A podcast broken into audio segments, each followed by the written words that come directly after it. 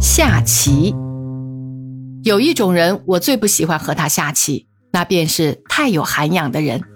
杀死他一大块或者抽了他一个车，他神色自若，不动火，不生气，好像是无关痛痒，使得你觉得索然寡味。君子无所争，下棋却是要争的。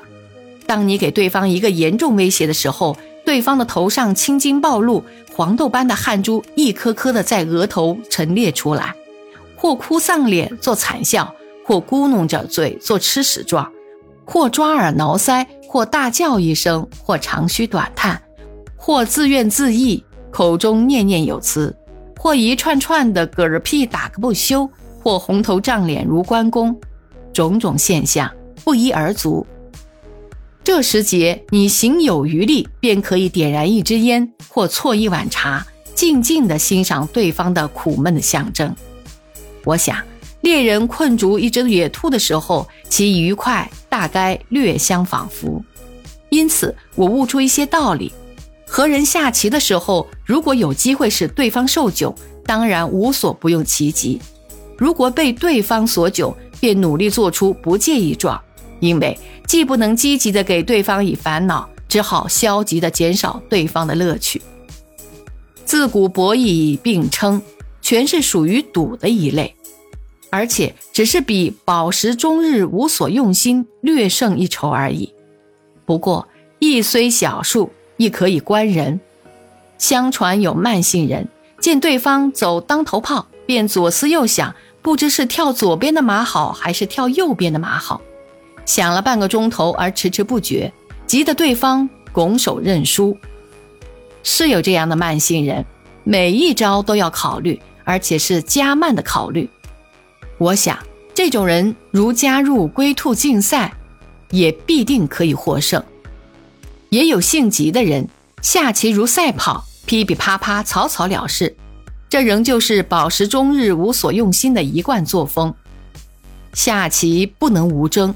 争的范围有大有小，有斤斤计较而因小失大者，有不拘小节而眼观全局者，有短兵相接做生死斗者，有各自为战而旗鼓相当者，有赶尽杀绝一步不让者，有好勇斗狠同归于尽者，有一面下棋一面俏骂者，但最不幸的是争的范围超出了棋盘而全族交加，有下棋者。久而无声响，排达视之却不见人。原来他们是在门后角里扭作一团，一个人骑在另一个人的身上，在他的口里挖车呢。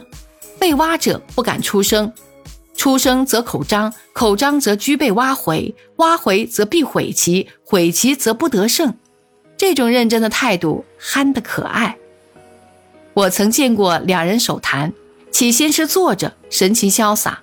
望之如神仙中人，俄尔骑士吃紧，两人都站起来了，剑拔弩张，如斗鹌鹑。最后到了生死关头，两个人跳到灶上去了。笠翁闲情偶记，说弈棋不如观棋，因观者无得失心。观棋是有趣的事儿，如看斗牛、斗鸡、斗蟋蟀一样，但是观棋也有难过处。观其不语是一种痛苦，喉间硬是痒得出奇，思一吐为快。看见一个人要入陷阱而不作声，是几乎不可能的事。如果说的中肯，其中一个人要厌恨你，暗暗的骂一声多驴嘴；另一个人也不感激你，心想：难道我还不晓得这样走？如果说的不中肯，两个人要一起嗤之以鼻，无见识奴。如果根本不说，憋在心里受病，所以有人于挨了一个耳光之后，还要抚着热辣辣的嘴巴大呼：“要抽车，要抽车！”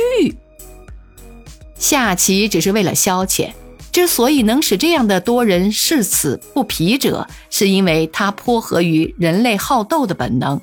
这是一种斗智不斗力的游戏，所以瓜棚斗架之下。与世无争的村夫野老不免一样相对，消此永昼，闹市茶寮之中，常有有闲阶级的人士下棋消遣，不为无益之事，何以遣此有涯之生？宦海里翻过身，最后退隐东山的大人先生们，避肉复生，而英雄无用武之地，也只好闲来对弈，了此残生。下棋全是剩余精力的发泄，人总是要斗的，总是要勾心斗角的和人追逐的。与其和人争权夺利，还不如在棋盘上多占几个官儿；与其招摇撞骗，还不如在棋盘上抽上一局。宋人笔记曾载有一小段故事：李纳普射，性边急，酷好弈棋，每下子安详，急于宽缓。往往躁怒作，家人辈则密以易具陈于前，纳赌便欣然改容，以取其子布弄，都望其样矣。南部新书下棋有没有这样陶冶性情之功？我不敢说。不过有人下起棋来，确实是把性命都可置诸于度外。我有两个朋友下棋，紧抱坐，不动声色，俄而淡落。棋子被震得盘子上跳荡，屋瓦乱飞。